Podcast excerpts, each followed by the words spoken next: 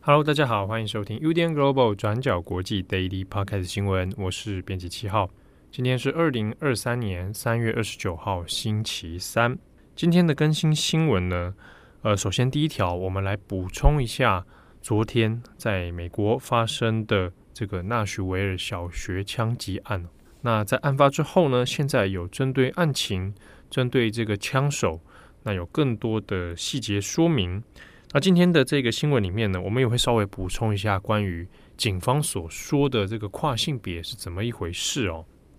那现在呢，当地的警方哦，他已经有公布了当天执法的过程当中的一些影片，那以及呢监视器所拍到的画面哦，那我们也可以大概知道了枪手是怎么样进入到校园里面的。好，那我们先看枪手本人啊，那就是奥黛丽·赫尔。好，那他自己呢，事前是有准备了一张这个学校哦，他要攻击的这个圣约学校呢，他有绘制了一张地图。好那这是学校的里面的包含出入口啊等等。那警方的说法是，他在事前他也有针对这个建筑物本身呢，那做了一些观察。那根据监视器的影像所拍到的画面哦，星期一啊三月二十七号的上午十点十一分，那赫尔呢就持枪哦，把这个学校的外门那给打破，打破之后呢，才进入到这个学校里面。那警方呢是在十点十三分。的时候，那就接到了通报。好，那接到通报之后，大概过了八分钟左右，那警方就已经派员来到现场。那十点二十四分的时候，那警察就与这个枪手赫尔有了这个双方的接触哦。那就赫尔呢，他从二楼那就发现了警察，那也双方变成有驳火的这个状况。大约是在十点二十七分，枪手赫尔就被警察击毙身亡。好，所以我们看，呃，警察呢从接获通报，然后到整个这个事情结束哦，过程大约是十四分钟。好，那我们这边要来谈的就是枪手奥黛丽·赫尔。我们昨天在相关的新闻里面哦，包含 Daily Podcast，然后我们在网站上面的文章新闻呢，我们有讲到一件事情哦，警方说他是跨性别者。那针对这个部分，我们要稍微做个补充啊，因为警方在这个说法上面有所修正。我们看到的是，在案发的第一时间呢，当地的警方先是称呼她是一名女性，那会用女性的代名词啊，her 啊，去来指称这位枪手赫尔。但是后来呢，警察局长在面对媒体的时候，案发过后不久。他面对媒体时呢，他改口说他是一个 transgender 哈，他是一个跨性别者。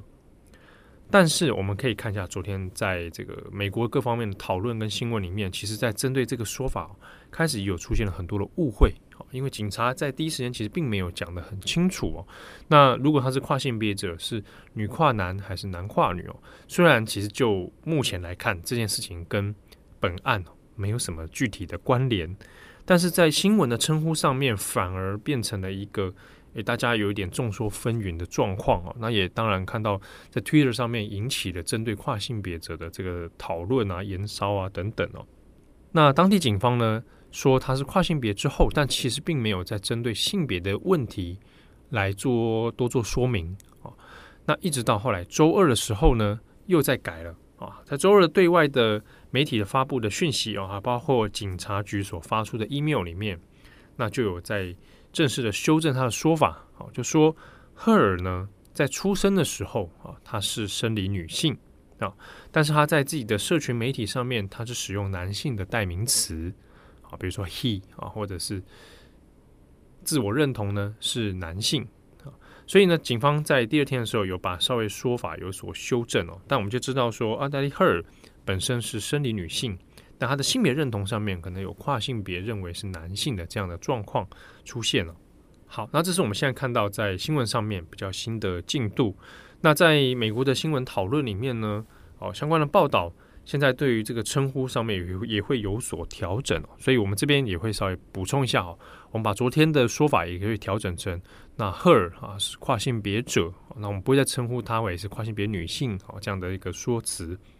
但无论如何呢，赫尔的性别认同是不是和这一件这个枪击案有直接的关联，或者是它造成了什么样的其他的线索哦，或者是跟案情的一些关系等等哦，目前为止。都没有相关的证据啊，也没有相关的说法。那这当然也有可能是警方并没有在针对性别这个问题上面多做说明的原因之一啊。好，那我们谈到赫尔这边，我们也来稍微谈一下，在警方的初步调查里面有先讲到，在犯案的当天，赫尔是拿着三把枪进到校园里面，其中呢两把是突击步枪，还有一把是制式的手枪。不过呢，在案发之后，循线调查里面有发现，赫尔他取得枪支都是透过合法的管道哦，就在纳什维尔当地所购买的。那过去呢，赫尔在二零二零年的十月到二零二二年的六月这段期间，他总共在当地的五家枪支的商店购买了七把枪。那实际用作犯案的呢，是其中的三把。那他的家人知情吗？是知情的哦。根据美联社的报道呢，赫尔的父母是知道他有买枪的，但是他的父母一直以为说他买了一把，然后那把也把它卖掉，所以并不晓得他后来实际实际持有的枪支其实是有高达七支哦。好，不过呢，他既然他取得枪支的管道是在当地是属于合法，但现在有另外一个问题是在警方的公布资料里面有讲到，赫尔呢自己有一些。这个身心情绪的障碍问题，那也有接受医疗啊，接受医生的治疗。那这边要讲到的是，在这样的情形之下，是不是符合购买枪支的这样的资格条件？好，那在美国的新闻相关讨论里面，也有针对这一点哦，现在还有待厘清。那就是赫尔的状态，哦，是不是能够真的合法取得？枪支呢？好，那在购买的过程当中，是不是在身心条件的判定上面哦比较疏漏了？好，那这是其中一个问题。好，那另外我们要看的是呢，在赫尔的犯案之前，啊，那他可目前警方是判断哦，他是有预谋犯案，因为除了找到他绘制的地图之外呢。那也有找到一些相关的文件哦，那里面警方的说法是有一些类似犯案宣言之类的内容哦，但不目前并没有全文的公开。那警方的说法是，的确他有针对这个圣约学校有针对性的犯案，但是呢，警方有说他针对的是这个学校，那看起来并没有针对特定的个人，他是针对学校的部分。那除此之外，他在他原定的计划里面，其实还有另一个要袭击的地点。哦，他只是可能因为这个地点的安全措施比较严密哦，那赫尔并没有真的采取行动哦。但是不晓得，如果照当天这个犯案的经过来讲，假设赫尔并没有被击毙的话，那也后果不晓得，他可能会再移动到什么地方去，再演变成大规模的这个枪击事件哦。那另外是呢，我们看到警方接获通报的时间哦，大约是在十点十三分。那我们看到监视器拍到赫尔开枪把这个外面的大门射破，进入呢是十点十一分。不过再往前倒一点点哈，早上九点五十七分的时候，赫尔有透过手机的这个 IG 讯息哦，传给他一个过去的同学啊。那这个讯息的对话内容呢，现在也也已经透过媒体公开了。那早上九点五十七分的时候呢，赫尔就传了一个 IG 讯息。给了他一个过去在中学时代的的一个朋友哦，那两个人以前呢在学校里面是篮球队。那这位朋友呢，呃，他自己现在是在纳什维尔当地哦，是地方的电台的这个主持人。好，那他叫巴顿巴顿。那巴顿就有说，他这个讯息啊，他要把他对话记录呢对媒体公开了哦。那我们大概简述一下，赫尔传的讯息里面有直接跟他说。他准备要去自杀，好，那他这个不是，他有强调说这不是在开玩笑，那他真的要准备去自杀，那他有说你稍晚就会从新闻上面看见我的讯息了，看见我的消息哦。好，那对话过程里面，这个朋友 Patton 呢，他就有跟他就试图安抚啊。那对话里面也有希望说，哎，不要想不开啊，等等。那一开始以为是他可能就会去寻死，这样也就立即啊联系了当地的这个预防自杀的专线，好，希望能够透过这个赶快通报啊，来及时挽救这样的讯息哦。但没有想到，这个事情演变的后来其实是赫尔要持枪去做这个攻击行动。那根据他的朋友的这样说法呢，他有接受地方纳什维尔地方的这个 News Channel Five 好地方媒体的访问，那就讲到说，虽然啊两个人的友情并不是非常的紧密啊，这个已经现在现年是二十八岁啊，过去呢中学时代毕业之后，其实也不是那么紧密的朋友，但是呢大概彼此都有一些认识，那打过篮球，一起参加过篮球队，有有过一段这样的青春岁月。那帕特他也知道说。赫尔他有一些身心的状况，啊，那可能有自杀的倾向，所以他在通报的时候是有讲到这一点，但只是没有想到后来是发生这样的一个悲剧哦，所以帕特自己也很有点自责哦，也有点不知道该怎么办。在后来看到新闻的时候，他也感到非常的震惊哦，没有想到刚刚在传讯息给我的人，那他是拿着枪要进到一个小学里面去射击。那同时呢，我们也看到这个地方的媒体 News Channel Five 啊，是纳什维尔地方的一个媒体，那也有针对赫尔的一些身家背景哈，那去做了爬梳。那也看到说，赫尔呢，其实不久之前哦，他在去年的时候呢，才从地方的一个艺术学院里面毕业啊，那看起来表现都蛮好的。他在学校里面的一些成绩还有成就，他还甚至还有领奖。那也找到了过去他在学校里面的一些影像哦，比如他接受颁奖啊，然后他自己绘绘制的作品啊，哦，如果只是从这些部分来看的话，似乎感觉不到有哪边，诶，你觉得他很异常，哈，或者你会联想到是所谓的这个大规模枪击犯的这个枪手。那同时也找到了这个案发的圣约小学哦，前任的校长。好，那回忆说有没有对赫尔这个学生的印象？好，我们知道他是校友，但是呢，我们根据目前看到的资料是说，回去翻这个毕业纪念册哦，有找到，哎，的确他是在学校刚成立不久的时候呢入学的。好，那学校是从二零零一年开始，但中间赫尔就有转学，所以待的时间其实并没有非常长，但也不清楚说赫尔跟这个学校之间是不是有过发生什么事情哦。那年级的话，大概是小学四五年级左右这段期间。那许多记者呢，当然也有问到警方说，因为这个学校它是私立的，然后又是基督教型的这种学校啊，它的教会色彩其实蛮多的。那是不是有针对可能是宗教信仰，针对某一些基督徒的仇恨犯罪呢？好，那这个目前也还在调查当中，并没有一个很进一步的说明哦。那另外当然就是针对于这个枪支暴力的问题，那这个在美国是一个老问题了。从去年的德州的小学罗伯小学的枪击案之后，那现在这个问题呢，当然又引发了各地方哦支持反对方很大的这个撕裂跟对抗哦。那同样呢，在田纳西州也有，但就是很讽刺的是，田纳西州这边还正在讨论的是。要放宽持枪的年龄哦，可能要下修到就是十八岁啊，你可以公开的就携带这样的手枪哦的武器呢，你可以进到这个公共场所里面。结果他批准的时间呢，也是在星期一，三月二十七号，也就是案发的当天。所以呢，像是共和党的支持者就会认为说，哎，那这个凶手犯案跟枪支管制哦，并没有直接的关联。那就倾向民主党的人士也会觉得说，那这些问题都还是回归到是枪支的滥用的问题哦，所以双方的拉扯仍然没有一个共识。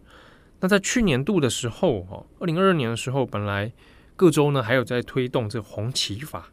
哦，Red Flag 哦，红旗，那就是说有限制，你可能是有潜在可能危具备危险因素的人哦，那你会限制你购买枪支。那或者是说，警察有可以有权去做一些调查，哦，就是万一发现说你可能有这个状况的话，哦，你不适合使用枪支的话，那他有权去做调查，并且呢，有可能会限制你持持有跟限买购买枪支的这个权利。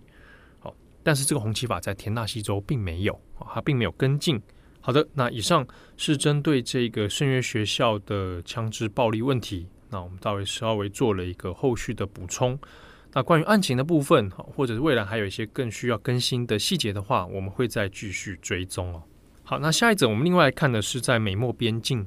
在墨西哥的华雷斯城啊，那这边有很多这个移民的居留中心。结果呢，在星期一的晚上的时候，啊，那晚上十点左右呢，就。发生了一起大火，到截至目前为止，我们已经知道的是，至少呢有四十个人在大火中丧生。那因为这边是很多是临时这种移民的居留中心，所以在死者还有受伤的人里面呢，他国籍哦也是蛮多的哦，包括像是瓜地马拉、洪都拉斯、委内瑞拉、萨尔瓦多、哥伦比亚。那其中有二十九名的这个伤者啊，因为他的身体状况啊是属于伤重，那现在已经送到各地的医院来接受治疗。那为什么会有这场大火呢？根据墨西哥官方的说法，是因为在里面收容的一些移民呢，他发现说啊，可能自己要被遣返了，所以在一怒之下呢，就有发起了在地方这样的一个骚动跟抗议。那之中就有人把床垫哦。搬到门口，然后用点火之后呢，把它这个烧掉。但没有想到，这个火势就一发不可收拾，演变成在这个居留中心的一个大火事件。那也造成了四十人死亡的悲剧哦。那也很讽刺的是呢，在三月初的时候，哦，那地方有很多的移民收容所，还有一些人权的倡议组织，就有联合。发表了一个公开信啊，那去来讲说地方呢，来对待移民的这个问题啊，其实是相当不人道的。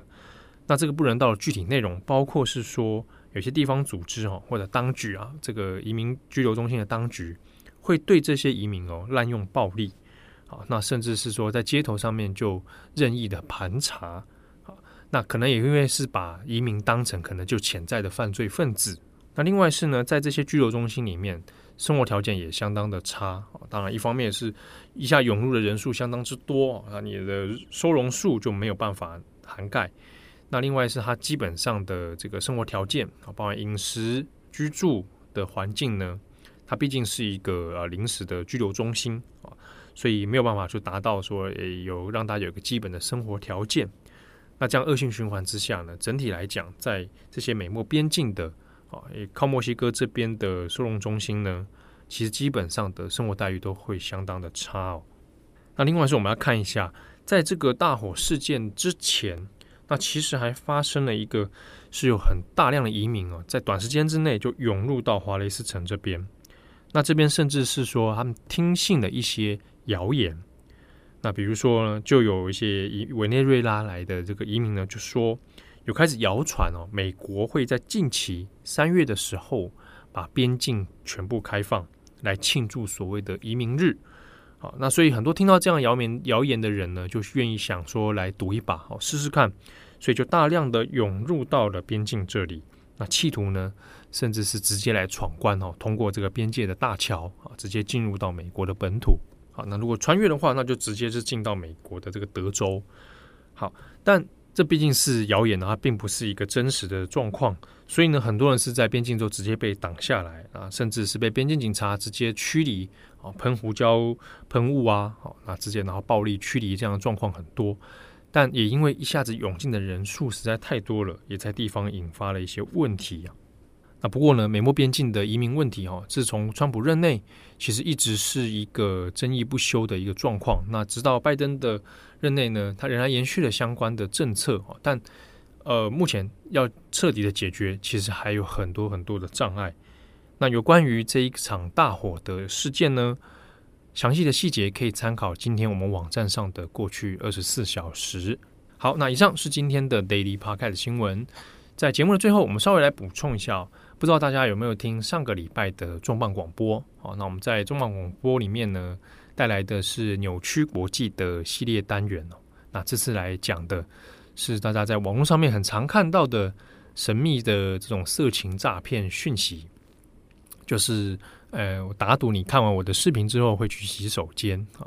好，那我们这做了之后，当然蛮多听友这个不知为何兴高采烈的也回传了很多讯息。觉得很有趣啊，很有意思。那之中有人问说，哎，可不可以继续追查下去哦？就是这些他们的背景到底是来自哪些国家？因为我们有提到他们语言看起来是机翻的哦。那既然是机翻，表示可能来自的并不是中文母语的国家。那这个确实，我们自己走从几个线索里面推测哦，有应该也来自的是。呃，之中有一个说法是可能是俄罗斯啊，那之中还有别的这个中南美啊啊，甚至是美国啊，这样各种说法都有啊。那如果有机会的话，我们可能会再往下追追看，只是追下去的结果可能好像说穿了也就是那么一回事啊。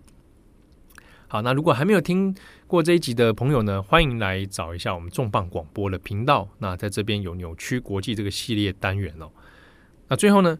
呃，上个礼拜六我们办了一场讲座，好，实体的讲座。我们这边还是要再次的感谢大家，所有来到现场的听友，我们的报到率是百分之百啊，太厉害了啊！三十五个人，我们只开放三十五人嘛，那所有的人都到了。好，那我们还有候补到这个一个名额这样子。好，那呃，其实有很多现场大家听众问的问题哦。都蛮有意思的啊，不过不过因为时间有限，我没有办法一一很仔细的、很充分的给大家回答。我其实回去之后，还是你想说，哎，其实有一些问题哦，问到我们，我我觉得应该要好好花时间来解释，或者是跟大家讨彼此讨论一下。像是有人问说，哎，这个关于新闻立场的问题，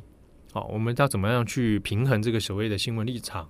好，那我们在实际制作新闻、在写新闻的时候，会遇到哪些考量？那这个部分我觉得还蛮适合蛮长时间来大家彼此讨论看看的。好，那如果听众们还有什么样的期待的题目啊，或者是你诶，你期望有没有哪一位编辑或者哪一位作者可以一起来对谈的话，都欢迎告诉我们哦。我们预计可能会在四月份的时候跟大家预告，四月份的时候会再办讲座，而且应该不止一场。好，那请有兴趣的听友呢，随时留意我们的 Daily Podcast，我们应该会先从 Daily Podcast 上面来跟大家分享讲座的消息。